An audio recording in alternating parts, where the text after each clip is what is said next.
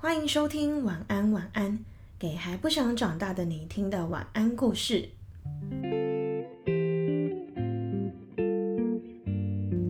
今天我们要跟你们分享的是他们的故事。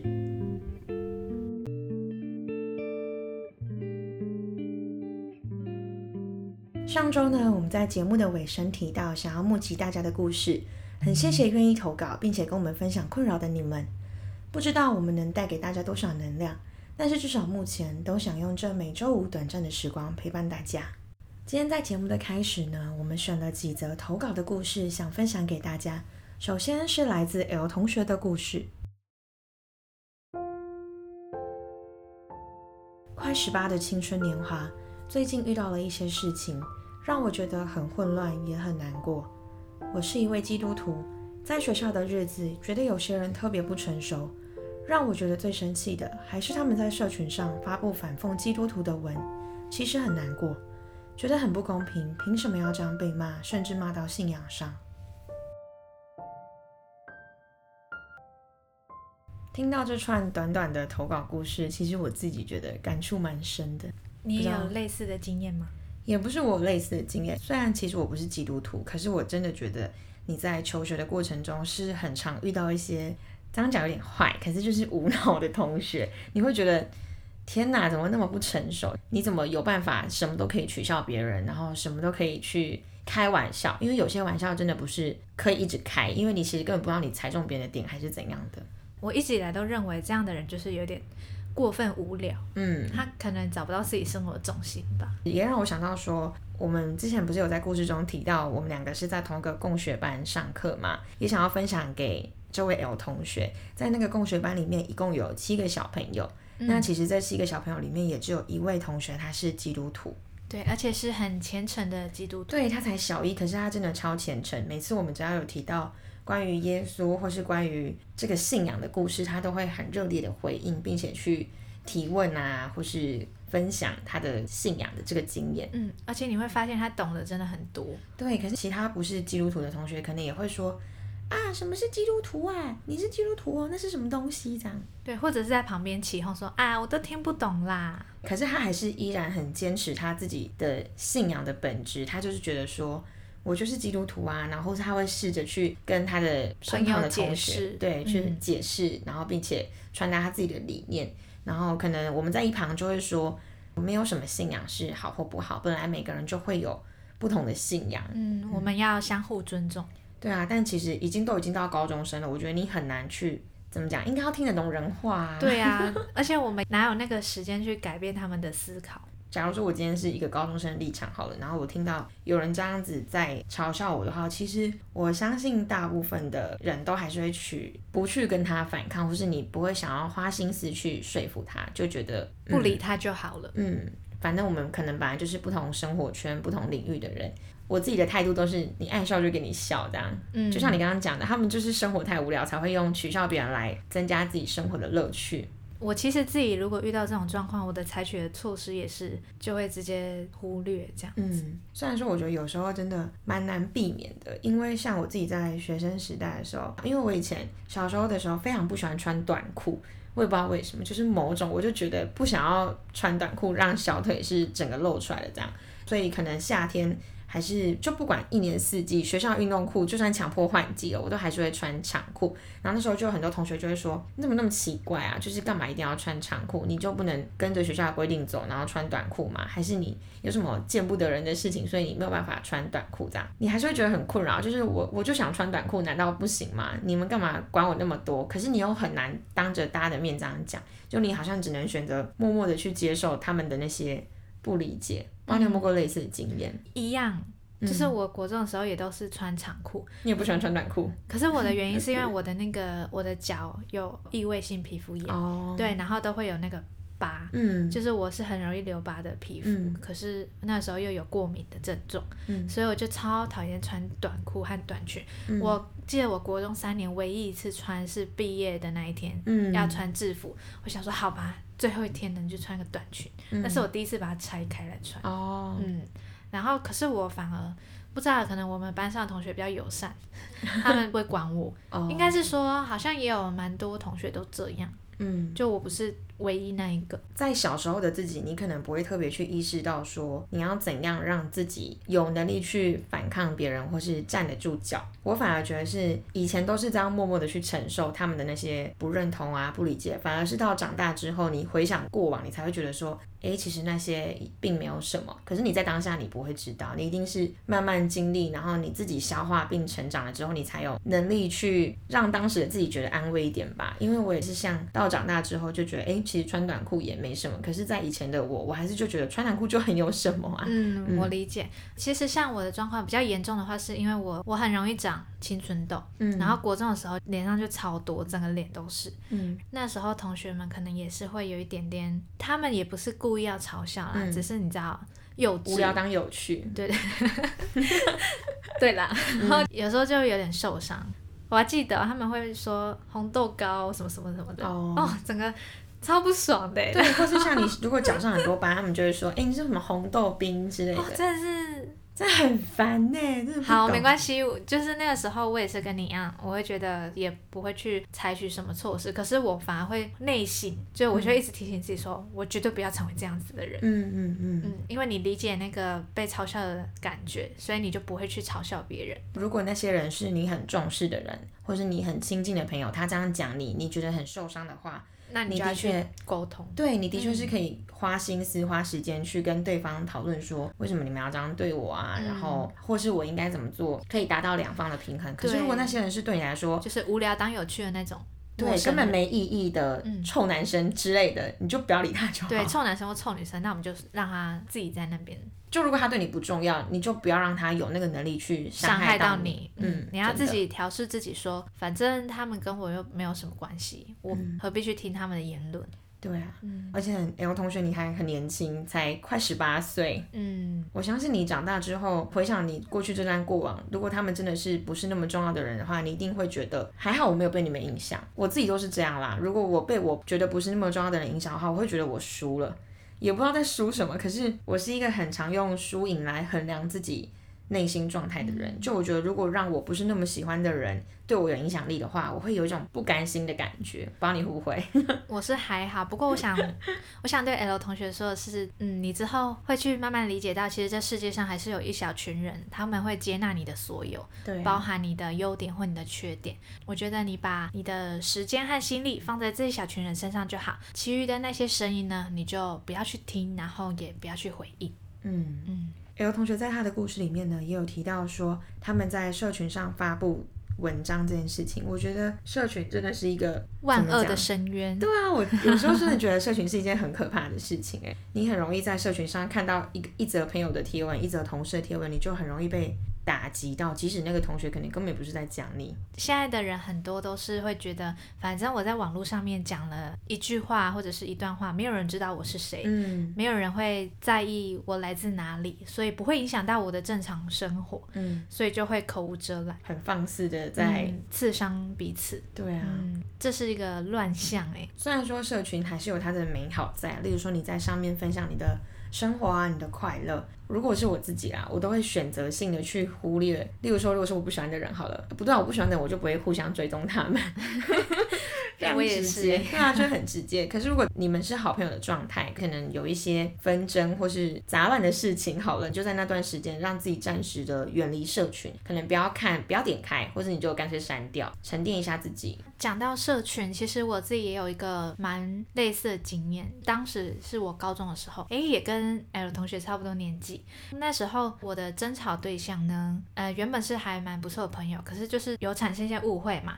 然后他很喜欢在社群软体上面，你知道发文公审的概念，只要跟他有一点冲突，他就会直接毫不留情的，他自己的想法整个脉络都给他呈现在 IG 的现实动态，然后发上去。十八代。对对对。真的骂骂你祖宗十八代，三字经都出来，国骂都出来 那一种。然后我那时候就很受伤，所以我就打电话给我另外蛮亲近的朋友，跟他大哭这样子。我想说，怎么可以把一个一段关系搞成这样？因为我自己是偏向于有误会就私底下好好沟通解决的人。可是当你这样子直接发文出来，代表你连那一丝想要你知道。把这段关系修复的那种心都没有了，你才会选择用这样的方式沟通。所以我那时候就整个很难过，很难过。当然后来就是因为也透过这件事情才发现对方跟你是不合的关系就是这样嘛，合则来，不合则去。可是也因为这件事情就感受到了在社群上面的威力是很强大的。嗯，听你分享这件事也让我想到，可是我不是在高中的时候，我是在大学大二的时候。而且那个发文我也被公审，现在想起来怎么那么多人喜欢公审别人？对啊，你就凭什么？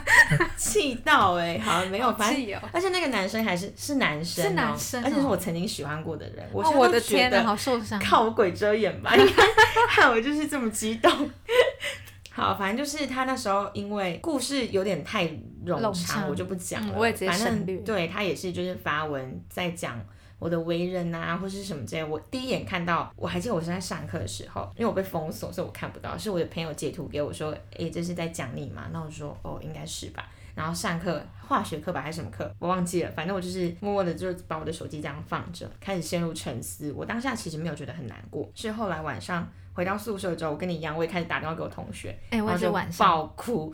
我说我不太能理解，我们明明曾经也很要好，如果他真心有把我当过朋友，他应该会知道说我是怎样的为人。那他凭什么因为别人的三言两语，然后就这样评论我，或是这样子骂我？当下我也觉得说就很受伤。可是其实你过了这段事情之后去回想，就觉得说，就像你刚刚讲的，你会发现这个人是跟你不合的。甚至说你们已经经过相处了，然后他还这样子去断定你这个人的话，那你就随他去吧，你就不要再管这个人，就不要让再让这个人有这个影响力在你的生命中。这样也是后来慢慢发现说，其实他也伤害不到我，因为他你知道那那些人很喜欢在公审的文章上面写说，反正你的朋友也都知道了。什么什么什么的，对对不对？然后我的朋友们就会就会跟我说，他是知道什么啊？我真的被气到了，真的真的就像你刚刚讲的那样。对啊，然后对啊，他是知道什么？后来就会觉得说没关系，在乎的人还是会就是还是会很好。如果有在乎彼此的话，哎，完了，我这一集又一直就是哎，好，观众朋友不要生气，马上我会帮你剪掉。好 好，谢谢。像我刚刚不是说。我蛮不喜欢发文公审别人嘛，那我前面有提到说，其实我我们会在别人的就你看不惯的行为里面内省自己，所以我就刚刚有醒思一下自己，其实我好像在大学的时候有做过有一点像的事情哎，不过这件事是因为真的是有点被气到了，嗯，然后也不是我误会了。对方还是什么的，可能就是你知道，有时候莫名其妙的人会很多，然后我就有点生气，我也是直接在我的 IG 社群上面把我的心情打出来。嗯，可是后来我也是想说，我之前那么不喜欢别人公审我，那是不是虽然说我打的时候我已经把它移除看不到了啦，可是我感觉他还是会透过同学 看到。哦，嗯，当然我我没有骂他的祖宗十八代，我就是把我自己的心情打出来而已。嗯，后来还是觉得，嗯，内省一下自己，自己不想要接受的事情，也不要加注在别人身上。没错，这样的很非常的好，这也是有点想要给社会大众的一点小小的建议，因为其实我是一个比较偏执，所以我的偏执也会应用在这件事情上。我自己不喜欢的事情，我自己就不会做，因为我要让我自己是有这个说话的重量，可以去是有这个立场。对，你要你要站得住脚，你才有办法去抵制别人不要做这件事，因为要不然你你叫别人不要公审你，可是你自己每天三就是二十四个小时都在公审别人，你凭什么叫别人不要公审你？没错，所以我那时候其实就有点小后悔，所以我就想说，是不是那个时候高中的时候那位同学也是一样太生气了？我想说，好吧，嗯，他到底在气什么？好吧，反正就是朋友只会越来越少。这什么结尾？反正就是只会留下那一小群最懂你的人。对，所以也想再回归到 L 同学身上，也不是说叫你不用担心太多，应该说就像你自己讲的，你有很感谢的陪在你身边那群朋友，所以其实这样就足够了。对，你就好好的跟那一群朋友一起相处就好，因为你们会用你们的能量在一起，影响到更多的人，然后认识更多和你们合拍同群的朋友。嗯，没错。如果有收听我们上一集的节目的话，就会知道说我们其实有讲到关于你跟你亲近的好朋友分享故事，其实是可以累积你自己心中的信任能量。对，就是你们每一次的对话呢，都会让你们的情感更加的紧密。嗯，那像我刚刚提到的，总会有那么一小群人会接住你的所有。那我觉得其实 L 同学这件事情，你应该已经慢慢有一点在了解了。嗯，因为 L 同学在最后有提到说。还有很感谢的一群好朋友，一直陪伴着彼此。那呢，他有一句话想要传达给这些好朋友们：我们都不好，但谢谢你们在。那就希望你还有大家都可以越来越好，然后不受到他人的影响。那接下来是来自 T 小姐的投稿。听完你们这集，我就想到以前的我，很容易因为朋友没有约我出去玩，或者不主动跟我聊天，就会怀疑我的朋友是不是不在乎我。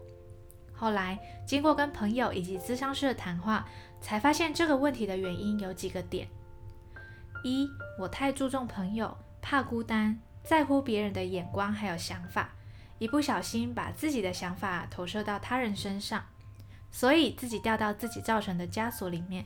变得不容易相信，而且就算是很亲近的人，有时候却会被自己的枷锁影响到，想把对方推开。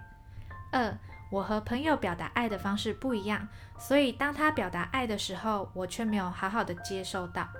那其实经过这样的思考之后，我发现原来朋友之间表达爱的方式有很多种。可能我表达爱的方式就是属于我必须明确的讲出来，让对方知道。做让对方能感受到我的爱的事情，也是我希望得到被爱的方式。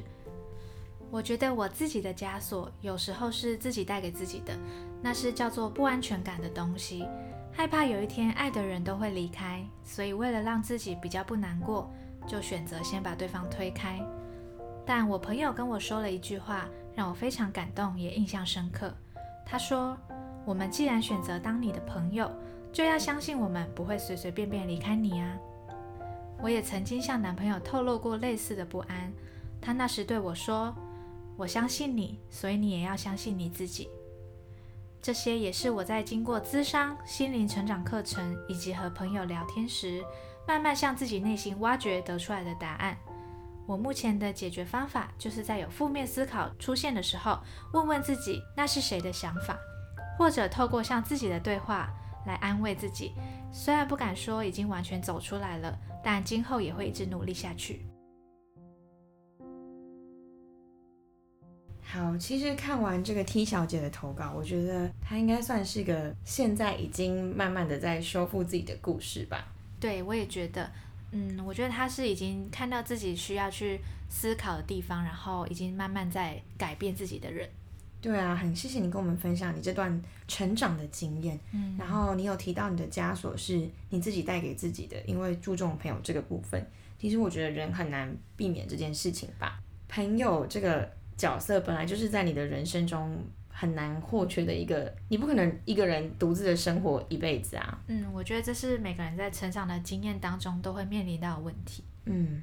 但是太注重朋友这件事，我觉得我有一段时间也蛮容易这样的。我不是朋友不回我讯息，我就会怎样？是假如说我今天约朋友出去，然后他拒绝我一次，我就会觉得受伤一分，又在加分，会累积。对，然后如果今天约第二次失败，我就会觉得说又来又又不行。那如果第三次还是不行，我就再也不会再约这个朋友出门。哦，对我是很极端的哦，可是我也不是故意的，我就觉得说。嗯，因为他就不想跟我出去，那我我也不会觉得人家不想跟我出去，或是也许可能这是真的时机不巧或什么之类的。可是假如说我主动约了你三次，你都还是没有办法跟我出门的话，那下一次我就不会再主动约你。但你约我，我还是会去。哦，了解。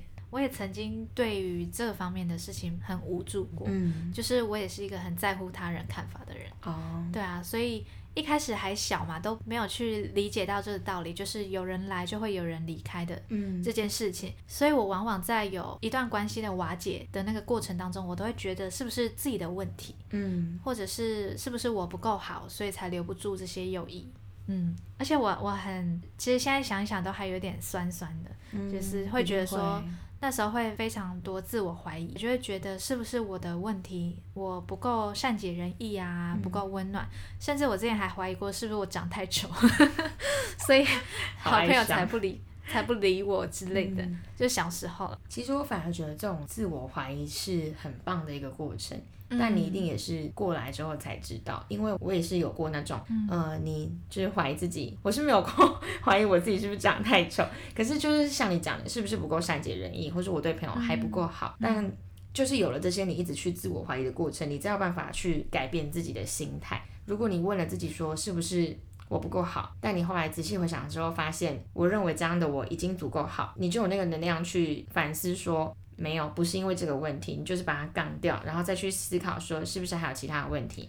那既然我已经都检讨完我的问题了，那就是别人的问题，不是你的问题。对，而且你会更珍惜自己。这样好像把问题推到别人身上，会不会有点好笑？其实我觉得不会。像我后来慢慢也是经过很多很多次的自我怀疑之后，当我以为我的自我就要被你知道消失殆尽的时候，我才慢慢的去得到一个结论，就是我觉得我们唯一要在乎的一个人的看法，其实就是自己。对，我只需要在乎我自己怎么看就好了。别人怎么看我，其实与我无关。就是我觉得我自己够努力、够认真，或者是我够喜欢我现在的样子就好。嗯，虽然我不是百分百认同说你一定要先爱自己才会有别人爱你的这句话。嗯，应该说我不认同后者。你不一定要先爱自己才能才能让别人爱你，可是你一定要先很爱自己。是这样讲吗？我大概懂你的意思。像我也不认同说我要先很爱自己，别人才会来爱你。因为我觉得爱自己不是一个要得到别人的爱的手段。对，对。可是我会觉得我们必须先学会好好善待自己，懂得爱自己，我才可以去理解别人对我的爱。嗯，因为你才会去发现说，原来爱的方式是这样，你才会慢慢去接收得到别人对你的爱。嗯，或还有一种说法，也是你足够了解自己，你知道你需要什么。然后也因为你那样，你那样善待自己，所以你更可以清楚的分辨出来。例如说，你今天遇到一个男生，他可能喜欢你好了，可是他给的东西完全不是你想要的，嗯，那他就不适合你。对，你要知道你自己要什么。对，没错，大概就是这个概念，也分享给大家这样。就很感谢 T 同学的投稿。那其实我在看到你的回应的时候，我有想起我一本很喜欢的书，嗯，它是张希的《二场公园》。稍微讲一点点好，它是一本小说，嗯，然后它里面这故事情节呢，有有一种人的通病叫做布偶症。嗯，布偶的意思就是他我们的身体里会塞满棉花。嗯，那其实这件事情就是他觉得我们太在意他人的眼光，我们就会成为一个行尸走肉的布偶。嗯，唯有那些完全不在意他人的目光，只在意自己的人，他会是一个活生生的人，而且他头上会有一朵花。哇，这样子，这是这本书里面一个蛮主要的主轴。里面有一句话，我觉得很棒，我想要分享给这位同学。好啊，就是张希在《二场公园》里面有写一段话，他说：“希望我们看着镜子的时候，有一瞬间是喜欢自己的，只要一瞬间就好。那一个瞬间里没有别人，那一个瞬间也许就能撑起我们长长的千疮百孔的人生。”嗯，我觉得这句话可以送给一直在练习喜欢自己的你。耶。好，接下来的故事呢，是一位听名字就觉得是个可爱的人，他的昵称呢是新竹新垣结衣，不是故意要笑，是真的觉得蛮可爱的。对，那他想跟我们分享的故事呢是，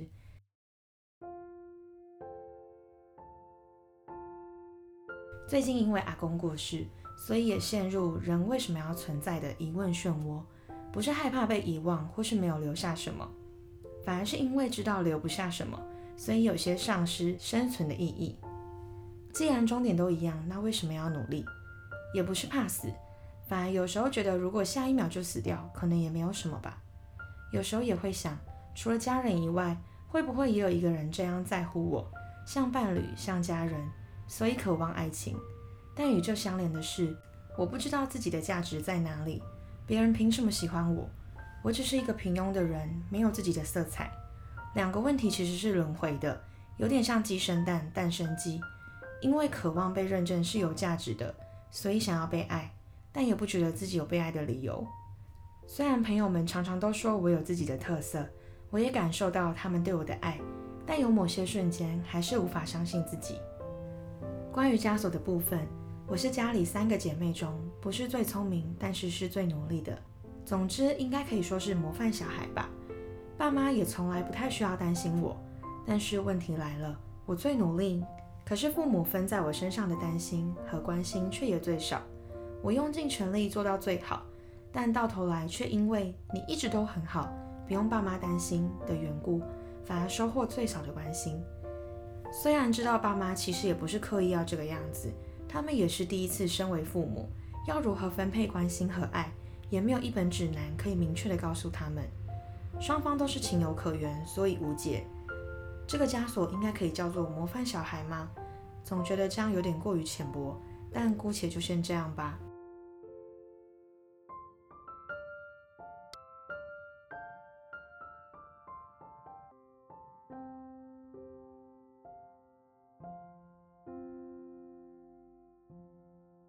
好那我们谢谢新垣结衣的分享。新垣结衣这个名字真的听起来就觉得很可爱。对啊，而且我觉得他表达的算很清楚。嗯，像他一开始有提到说，觉得人为什么要存在这件事情。其实像我自己，我也常常有这个想法。我有时候骑车骑一骑啊，或是在某个瞬间就会突然想说，诶，我好像在这个时候下一秒就突然死掉，好像也没有关系。因为你不确定身旁是不是有人会挂念着你，或是你对你自己的生命感受到的是一种空虚的状态，不知道自己还有什么东西是可以留下的，你觉得你自己没有办法再带给别人什么了的那种。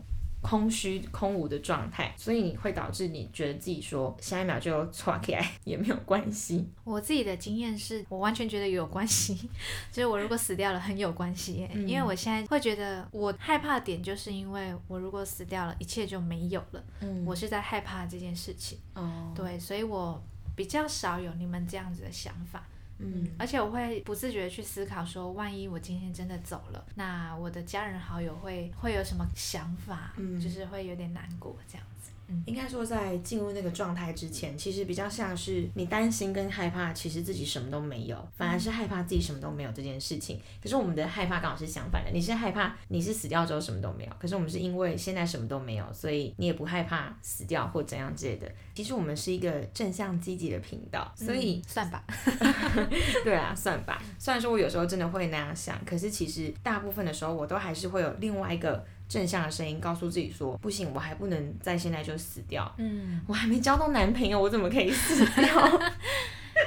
好了，没有要搞笑，就是我还有很多我想要做的事情，还有很多我想要见的人，我想要认识的朋友。嗯，所以我还不能在现在就死掉。也许新的杰一同学也可以这样鼓励自己：你也还没谈过恋爱，你怎么可以就这样死掉？你怎么 知道他没有谈过恋爱了？我不知道，我就是感受得到。对他去寻找自己的那个诱因。哦。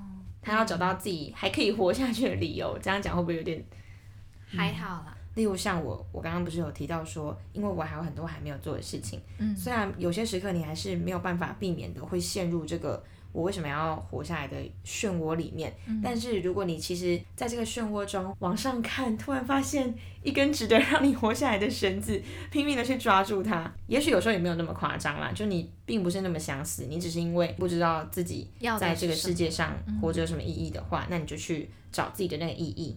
对，我觉得寻找的路程也很对啊，找你自己想做的事情，嗯，就是慢慢来啦，真的不急。像我们上一集提到的，你要慢慢的照着自己的步调，嗯。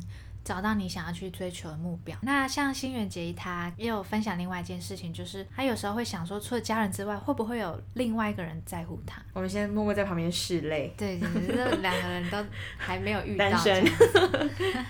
我 觉得这件事情很可遇不可求吧？有时候我都会这样想。我懂他矛盾的地方。嗯，就像我自己也是会去想说，如果有一个很懂我的，嗯。可以跟我像情人又像朋友又像家人的这样子的人出现，一定很棒。可以跟他分享所有生活的事情，或者是在我害怕离别的时候，深陷存在主义危机的时候，身旁有一个人可以陪你一起度过的话，那是不是很幸福？可是同样的，我也会去想说，我是值得被爱的吗？就是跟他一样有这样的问题。嗯，我自己最有感触的其实这一段，因为渴望被认真是有价值的，所以想要被爱。我以前应该也比较偏向这个状态吧，因为你不太确定自己的定位跟自己需要什么，所以就天天妄想着有一个人会出现在你身边，然后他是很了解你的，很愿意陪伴你的，嗯，很愿意给你你想要的。但后来自己思考之后，就觉得其实只是因为我还不够了解自己吧，我需要借由那个爱我的人来认可我是值得被爱的这件事情，而不是我先知道我自己是被爱的，所以我进入恋爱的状态，嗯。理解顺序的问题，也不是顺序，应该是自我价值的问题吧。嗯，所以像我现在，我并不会觉得没有谈恋爱有什么差。虽然说怎么讲，只是那个认同感。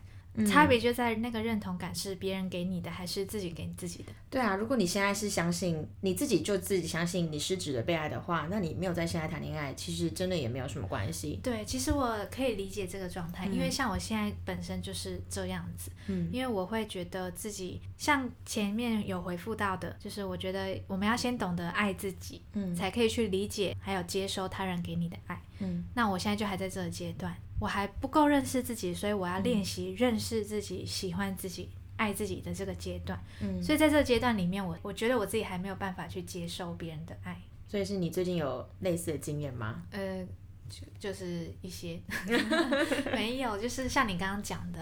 自我认可的部分，嗯，对我还在做这件事情，而且我会觉得我自己都还没有办法完完全全的相信我自己了，嗯，那我怎么可以去奢求一个人相信我？嗯，我会这样想，我会觉得要先自己准备好，足够认识了自己，再来认识别人。了解，像这位杰一同学呢，他还有提到说，他觉得自己只是一个平庸的人，没有自己的色彩。但其实，就我们刚刚看到你这段分享，还有你的署名新竹新闻结衣来说，可以感觉到你应该是个蛮特别而且很可爱的人吧？对啊，应该不是说没有自己的色彩，而是你还没有真正找到属于自己的色彩。可是，其实，在他人看来，我们每个人都是一个很有特色的个体。对啊，嗯。因为每个人都是不一样的，都是独特的。就像动物里面也有分成好几种，孔雀就算有鲜艳的羽毛，但它就是孔雀，它也没有办法一夕之间就变成大象或是 犀牛之类的。我这是什么烂比喻？每个人都会有他自己不一样的样子，那那就是你。例如说你是新垣结衣，对你就是新垣结衣，你不会 隔天变成小松菜奈。我在讲什么？虽然说前面讲了很多废话跟一些搞笑的言论，但其实问题也是想要回归到被爱跟你自己认可自己是值得被爱的这件事情身上。也想跟杰一同学说，你真的不用太担心。虽然说这句话有点老套，但真的也是船到桥头 自然直。对，嗯，你你等待的那个人，总有一天一定会到来，只是时间早晚的问题而已。对啊，像我们每个人是在不同的阶段，有的人已经自我认同，然后也在找志同道合的人，嗯，可是有的人还在认同自己的阶段，没有错。那我觉得都不用担心，嗯，你就慢慢找。当你已经做好准备，那那个人出现的时候，你就可以用你最自在、最美好的样子去迎接他的到来。那这边有一本书想要推荐给你，不知道你有没有看过了，是李维京的《有形的朱小姐》，因为你可以借由他的文字中去梳理自己的模样。去知道说，不管你是什么样子，你都是值得被爱的。只是你有没有办法，或是你有没有在那个状态下，你是准备好你自己的模样去迎接那个人的到来。嗯，其实我刚好在看这本书，我可以分享的是我看到，我只是一开始在看序的时候，我就快流泪了，因为你知道这本书的故事，嗯，它是他生前最后一本在医院里面完成的。那我觉得我很喜欢这个作家，嗯，我很认同你讲的，可以在他的文笔当中找到自己。嗯，好，那再来就是枷锁的部分。杰一同学呢，他提到说模范小孩这一点吧。嗯，我觉得这其实也真的呢，可以算是一个模范小孩枷锁。我觉得他形容的还不错。我自己想到的是，可能你在小时候的成长间的过程中，爸妈一直称赞你很棒，你很棒，那你是不是就会被这个你很棒给困住？困住了。我我是不是得一直保持的这么棒，你们才会爱我？对，你们才会觉得我很好。那或是我今天要是哪一天不棒了，该怎么办？一直陷入这个模范小孩的枷锁里面，没错。而且我觉得这当中可以衍生一个议题，就是，嗯，其实我相信新手爸妈，或者是无论你是新手还是老手啦，嗯，你在对于爱的分配这件事情，嗯，的确是有很长一段路要学习。嗯，孩子其实心里都是很敏感的。嗯，无论你觉得他表现的好，或是表现的不好，无论你是想要忽略表现不好的，或者是你觉得我很放心表现好的孩子，所以我就比较少去关爱他。我觉得这两者都是不行的。但其实真的很难很难，有时候都是无心之失。对啊，就像杰一同学提到的，你一直都很好，不用爸妈担心。我自己会觉得说，有时候这样的状态，其实才反而是最需要被担心的那一位。对啊，这代表他承受压力可能也是最大的。嗯，我觉得换个角度想，要是我以后自己当爸妈了，然后我听到我的小孩有这个疑虑的话，我会觉得很难过。诶，我怎么会让你有这样的想法？我真的没有不够爱你，或是不爱你，但是你今天有这个想法萌生了，那是不是就是我做错了？这样，我觉得这可以回扣到我们之前有一集讲到对你有讲到，我会觉得说，我以后如果我为人父母，我绝对不要让我的孩子有机会问我说你是真的爱我吗？这句话，嗯，如果这个问题在杰一同学心中无解的话，那也许你也可以把它转变成是一种能量。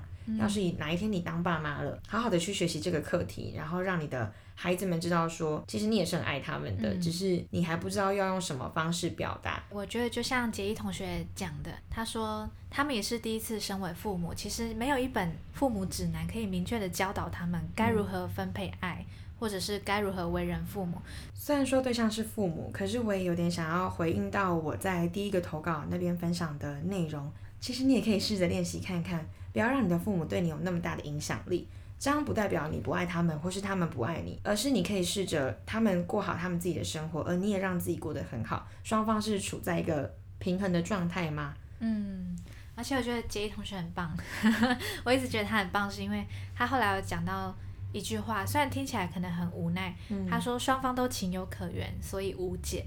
可是我觉得你这个无解是理解过后的无解，嗯。就是你已经了解了爸妈的想法，或者是你已经去感同身受了，嗯，你已经去同理他们了，然后你得到了这个答案，它不明确，可是你心里已经知晓。我觉得其实这样就很好了。对，祝福你在寻找自己跟寻找爸妈之间的和谐点，还有寻找爱情的路上都非常的圆满。没错，大家一起努力哦。这个大家就很正向，讲的好好笑。哪里好笑？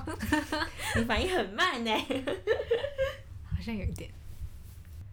那以上呢，就是这一集三位不同地区、不同朋友的分享。那再次谢谢跟我们分享困扰的你们。呃，有一点想要跟他说声抱歉的是，我们本来应该是一个充满温馨、温暖能量的频道，结果今天有点搞笑。那情绪起伏有一点。对，因为现在录制的过程中，垃圾车一直经过啊，然后狗一直在外面叫，然后一直有陌生人在旁边讲电话。对，害我们没有办法很很专心的。我们其实很专心，只是对，就像你刚刚讲，气氛一直被打打坏。嗯，可是其实这也是我们的另一面，就希望大家也蛮可以喜欢这样的我们。我们不能总是那么郁闷啊，对啊，偶尔快乐一下。希望你们不会觉得我们很吵。嗯嗯，那最后呢，我们也选了一本绘本，想要送给大家。因为听完了这三则故事，其实觉得总结应该是希望大家都可以好好的认可自己，然后知道自己想要什么，也喜欢自己的模样。所以选了这本绘本当做今天的结尾。这本绘本呢是小乖，你也很棒。作者与绘者是同一位女生，在封底呢，她提到这本书想要送给小时候的自己。现在我们也把这个温暖的故事献给正在收听的你。有一只狮子，它叫小乖。刚出生时，爸爸妈妈希望它乖一点，于是将它取名为小乖。不知道是不是和命名有关系，小乖真的和其他的狮子不太一样。它没有这么调皮，也没有这么爱冒险，甚至还有一点自卑。小乖不喜欢自己，因为没有漂亮的羽毛和美丽的花纹。有一天放学，在回家的路上。小乖遇到了孔雀，他对孔雀说：“孔雀，你真好，有这么漂亮的羽毛，哪像我什么也没有。”孔雀笑着说：“其实有这么大片的羽毛也是很麻烦的哦。”小乖问：“为什么呢？”孔雀回答：“羽毛虽然很漂亮，可以吸引大家的目光，可是有时候想要躲起来也没有办法呢。”接着，小乖遇到了正在吃叶子的长颈鹿。长颈鹿，你好特别哦，身上有漂亮的花纹，还有长长的脖子，可以吃到树上的树叶。长颈鹿说：“谢谢小乖，你也很特别啊。虽然你不像我一样拥有这些特色，但是你跑得很快呢，总是班上的赛跑冠军。”小乖看见正在采蜜的蝴蝶。蝴蝶，蝴蝶，你真好，有美丽的图片在你的翅膀上。只要你一拍动翅膀，任何人都会被你吸引。蝴蝶说：“谢谢小乖，漂亮的翅膀是我们的保护色。虽然你没有五颜六色的翅膀，但是你一定也有别人没有的特色哦。”小乖走到池塘边，遇到了鳄鱼。鳄鱼，你身上的纹路好特别哦。而且你也很会游泳，真羡慕你。鳄鱼说：“诶，第一次有人称赞我的纹路呢，谢谢你啊，小乖。我的纹路是为了保护我，不用羡慕我，你也很棒哦。如果我的腿和你一样长，我也是可以跑得很快吧？”小乖听了鳄鱼的话，不禁在自己的心里面想着。诶，原来我也有别人所羡慕的地方啊！小乖走到湖边喝水，正好看见也在喝水的斑马。斑马，我真羡慕你，有这么漂亮的纹路在你的身上，你一定很快乐吧？斑马说：“谢谢小乖，但你也很棒哦，我很喜欢你。虽然你的身上没有纹路，但是你很有爱心，总是会帮助班上的同学。在我眼中，你的善良比身上的纹路还珍贵呢。”回到家后，他将今天所发生的事全部告诉爸爸妈妈。听完后，他们对小乖说：“小乖，虽然你身上没有其他同学的斑纹，但是你不要忘记了，你永远是最特别的。”于是，小乖决定重新接纳自己，重新喜欢最原本的自己。他依然热心地帮助同学，也持续认真准备比赛，为班上争取荣誉。他是小乖，是世界上独一无二的小乖。晚安晚安会在每个礼拜五更新，欢迎订阅我们的频道并准时收听哦。那使用 Apple Podcast 的朋友，喜欢我们分享的故事的话，也记得给我们五星好评。如果想知道晚安晚安的更多幕后小故事，可以去追踪我们的 IG。那希望你喜欢今天的故事，祝你有个好梦，晚安。